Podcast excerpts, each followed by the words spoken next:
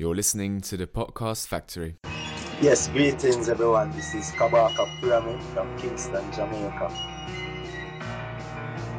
I, I'm actually in the uh, beginning of making a, a song that's called Stop Touching My Belly, I'm Lactose Intolerant.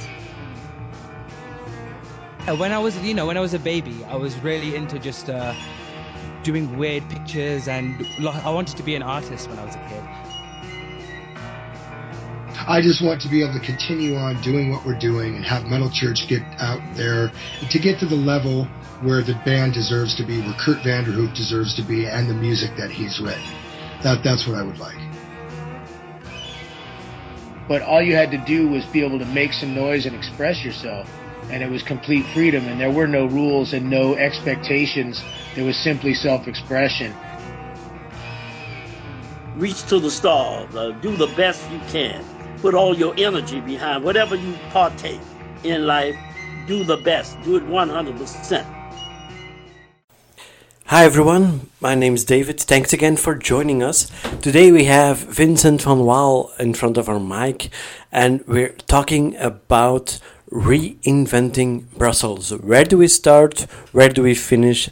And best of all, what's the kickoff event going to be all about? 26th of September, so be there or be square. Now, uh, Vincent, for the audience, um, could you tell us just a little bit about yourself uh, to start with? Yes, so I'm a happy man to start with. Uh, 50 years old, uh, 58 years old, married, uh, three children, three grandchildren, uh, living in Brussels already. I don't know, uh, 35 years now. Um, my past is I have been working for big corporations, uh, you know, Carrefour, Mobistar, Orange, etc., in in change facilitation, uh, mostly mostly uh, operational or change. Um, so it, it's it's a bit uh, my how do you say, you know, ev- everything comes back always to change in what I do, even if I don't want. But the world is changing, you're just changing with it. yes, yes. So uh, so that's uh, that's me in a nutshell. Now, of course, um, what triggered me to, to invite you, and, and um, I know we've had you before uh, through Michelle then, um, but it was about reinventing Brussels, of course. Hmm Um, now, could you tell us a bit about there's a kickoff event? Uh, Yes, there is a kickoff event next week on the 26th of September, and um, well, it, it uh, we started uh, two years ago, um, and uh, in a, in a special way, I would say, because I, w- I was very busy with with uh, with change. Uh, I was at the time. Um, completely immersed in uh, uh, one methodology, methodology which is called Theory U. Doesn't matter, but it's a method- methodology for uh, individual, organizational, and societal uh, transformation. Uh, it's something developed by the MIT, and so I was really interested in that, and I was very active using it uh, in organization or individually. And and then something special happened in Brussels, the bomb attacks and um, you know I, I was a bit uh, well concerned involved because I, I was in the underground just 30 minutes before the bomb attack in the same one. And, and then I, I discovered that my son was there uh, 10 minutes before the bomb attack. So um, I mean you can't be you're touched by something. And uh, I was doing uh, some kind of mindful jogging uh, like I used to do, and and something emerged in me very, I would I must say very strongly. I mean, you know, I thought, uh, oh, you're busy with change facilitation, individual, organizational teams, and something happened in your city, uh, a city that you like, because I, I like Brussels. I whatever people can say, it's uh, it's my city. I love it. And could I do something because what I saw is that I saw the army, I saw I saw fear, uh, uh, anger, and things like that, and and I think those those emotions are completely understandable, but are not um, the right emotions or um, to go forward because we have a very diverse city. Um, and so we need to, to develop a, a, profound understanding between the citizens of Brussels. And so that's how I, I started reinventing Brussels. Uh, and uh, well, that's the little story behind. Uh, so we, we are start we started two years ago and and we are prototyping prototyping you know it's it's really we're into action learning what can we do to help changing life in Brussels or changing Brussels goes through changing life of the citizens of the people working here whatever.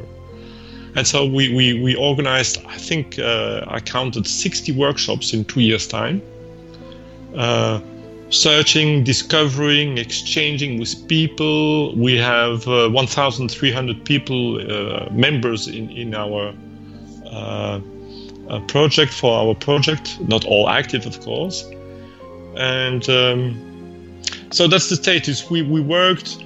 We are trying to work on deep transformation of people to make a city more human with deep values. Uh, so the, the, the, evolution of the city is not only about mobility and buildings. Mm-hmm. I think the biggest challenge is uh, about uh, making the people accept the others, evolve, adopt new values, so that we that we can live in a harmony, harmony, and accept accepting differences, because that's the richness differences. But it it it requires acceptance. Huh? And that's uh, something very difficult. I know Brussels is the second most diverse um, capital in the world after Dubai, um, so in, in, in uh, for citizens, I don't know how many. I think over 200 languages are spoken here in Brussels. So it's, it's really a diversity, and and this diversity uh, is increasing very quickly with uh, with migrants, with uh, the European Union, uh, because of the Brexit. Now you see, so it's a kind of melting pot, and we need to learn. Um, live together, develop this city together, etc. So that's uh, that's that's, what... in, that's in a nutshell what yes. it's all about. uh, you see a lot of TED talks, for example, where um, if they could have reinvented a city from the start up, it would be completely different. Do you think um, that's the way we're going, like the future cities, where we're going to have to replan complete of completely Brussels, or, or is it adapting on on what is there right now and preserving what is there right now? Mm-hmm. So, yes, my, my view is that, of course, you could start from scratch. It's always easier, well, less difficult to start from scratch. But that's not an option. Uh, I mean, we have this city with this heritage, mm-hmm. and I think it's a nice heritage. Uh, I don't say that uh, all the parts of the city are nice, but it's a nice heritage.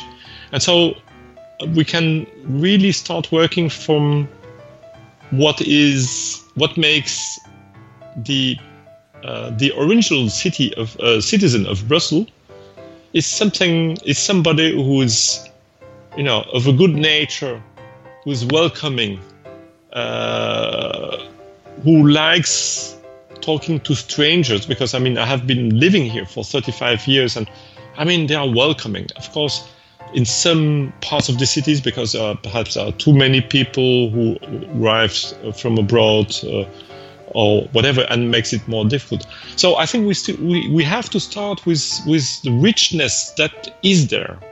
And you know, and even from an architectural point of view, we have uh, a great guy which is called Schuiten and he imagines the city, Brussels, like it could be in 30, 40 years' time. He dreams Brussels, but starting from the current city, and he makes it a beautiful city.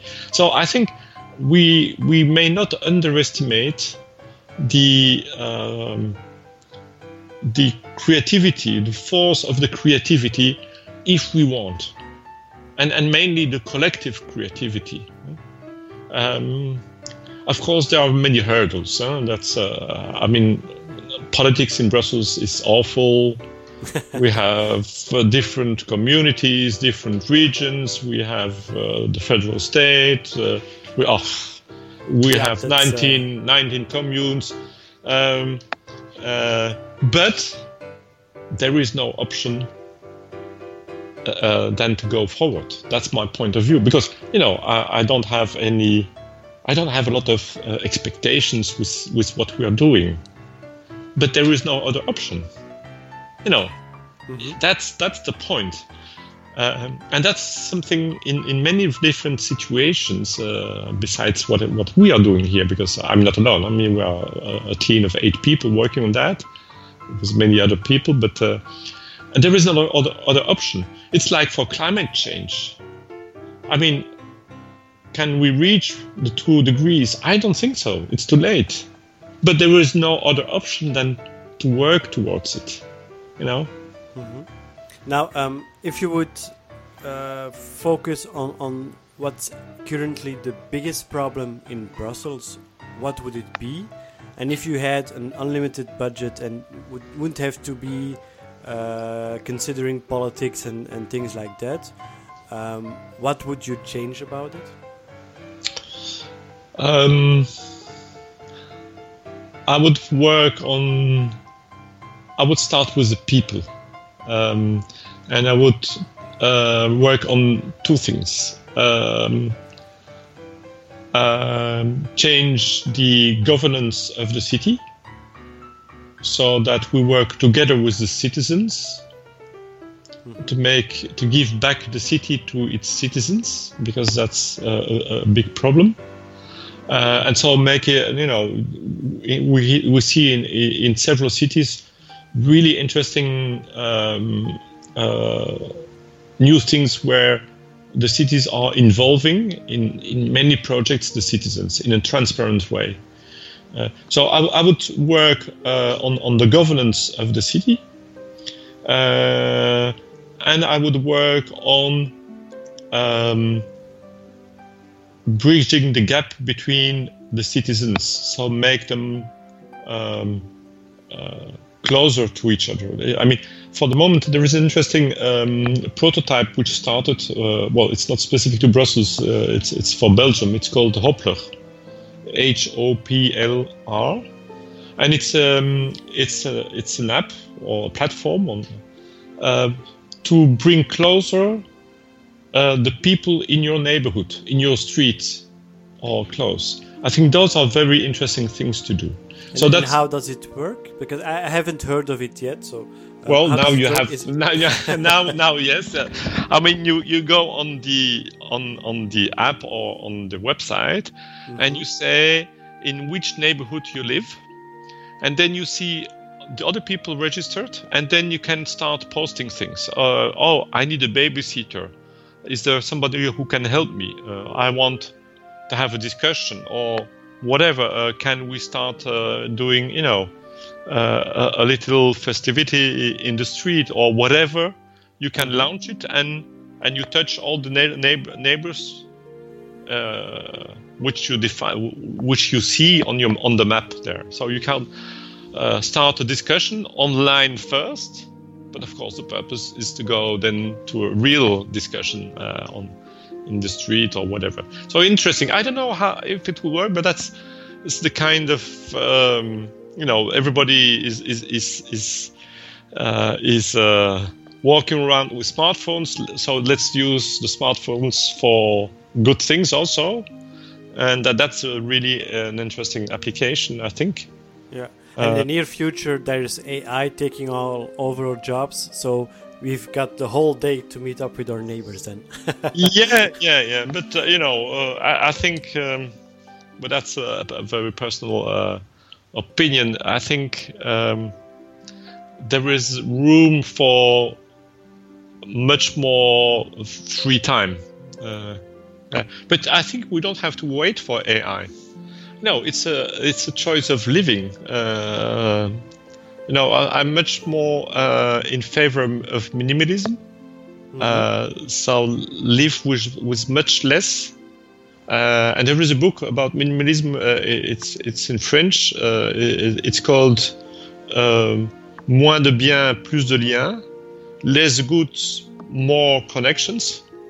Mm-hmm. Uh, people connection, and uh, I see more and more people taking you know part time um, or not needing a car anymore, or uh, and and just because the quality of life. I mean uh, you you can improve a lot your quality of life by making good choices and thinking about it. Uh, like I stopped working for corporations of 51 years. I think many people could do it. Of course, I don't I don't travel around the world. I don't have a car anymore. So I, I don't have a lot of needs. So I don't need a lot of money to live. So we don't need to wait for AI, but we need to think about what we do with our lives. Hmm? Yeah, uh, because you only live once. yes, yes, but that's uh, you know that's uh, we are uh, engaging in other fields. Uh, you know.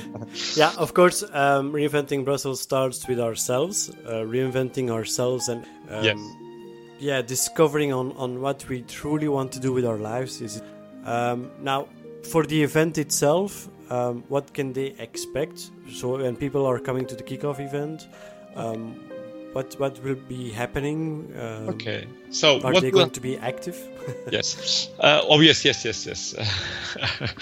uh, we will start, and you will understand. We will start with connecting the people who are there in different ways. Okay, so that we know who is there in the room. Okay, that's so that's the first part, connection. Okay.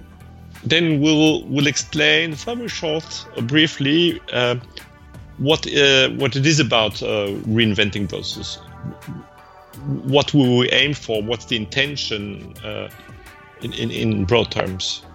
And then we'll also explain the methodology we use because that's very important. So we use a methodology uh, which is helping deep transformation. By just talking, will not go forward. So how to go forward to produce deep deep change. And therefore, we use a methodology which is called Theory U, doesn't matter, which has been developed by the MIT. Mm-hmm. And which is used worldwide. So we are a community of I don't know 150,000 people using it uh, around the world. And so we explain also, and people can join uh, um, an online course, uh, which is completely free, and it's for three months and it's really really a very high level course. It's really interesting. A high level in the sense not difficult but high level. It's it's well structured. It's uh, good videos uh, exercises text. So i would invite people who didn't follow it yet uh, to follow that. And then the last part of the evening will be uh, to invite people to propose some thematics they would like to work on to change the city. Uh, and, and we call that a journey. I mean, we will invite people to do a journey, mm-hmm. a thematic journey. I mean, and we always call it, uh, we started the, the journey with reinventing, reinventing food. Our relation to food, can we change it? Reinventing finance, our relation to finance in the city, how can we change it? Reinventing mobility, reinventing education in the city. And so in uh, but people can arrive with, with their own teams and will form uh, small groups of five to seven people who will uh, start a journey in the coming three months to discover different things in the city with a small team. And at the same time, they will do peer coaching because we want to people to change themselves as well. So it will be a, a combination of a, an outer journey an outer journey, so reinventing education, and an inner journey of the small group. And so that will, will, will do a big facilitation. So that's, that's what you can expect on this evening. Now, of course, um, for people that perhaps uh, can't be there on the kickoff event, they can actually join afterwards too, I imagine. Yes, of course. So uh, it's, it's, not uh, that you have to be present at the kickoff no, event no, no, to be able to. Okay. Yes. Um, now, um, if everyone is, is there someone listening and that's like yeah I, I want to be a part of the team i want to be able to, to work on those topics um, is there any possibility that someone can join the team that can help you guys out with with what uh, whatever Yes. they have to offer Yes, yes, yes. We, we are looking for many resources, different resources. And so um, either they can send me a message by email, they can join the meetup. We have a meetup group. So on meetup.com, uh, of course, the group is called Reinventing Brussels. So that's easy. You can join it and then you can send me a message. Uh, that's very easy. And uh, yes, we are searching for different people. Uh, and uh, um, people in communication, in IT, in, in people writing stories, uh, making pictures, people who have knowledge around one specific domain, uh, uh, and and so that we can you know go go together in this this journey for for one evening or for journey several months. Uh, yes, uh, because it, it's a matter of reinventing life in Brussels, uh, basically, and and uh, and we work with many other uh, organizations and initiatives. And so we do, we're not alone. We we work with many other people. Uh, So if, Yes. if anyone wants to discover the reinventing Brussels, they, they should check out the, the meetup group. Or Yes. is there any other place you want them to visit? there is a website uh, uh, uh, which is uh, I have to I have to check the exact address of the website because uh, you know it's we it's yes it's called reinventing Brussels dot changing world dot eu so reinventing Brussels dot changing world dot eu and there you have also information. Okay Now, uh, of course, thanks for making the time for this interview. Thank you. Um, we wish you the best of luck at the kickoff event. Mhm. And that a lot of uh, people will be, be there helping you guys out, and that, of course that the team enlarges so we can all together reinvent Brussels and perhaps one day take over the world. great thank you David Ha- have a nice evening then. yes you as well then okay enjoy your enjoy your quiche. Yes, bye. I have to, to, to, to check it now. Okay, I'm leaving you. Okay. Okay, bye Okay, bye. bye bye.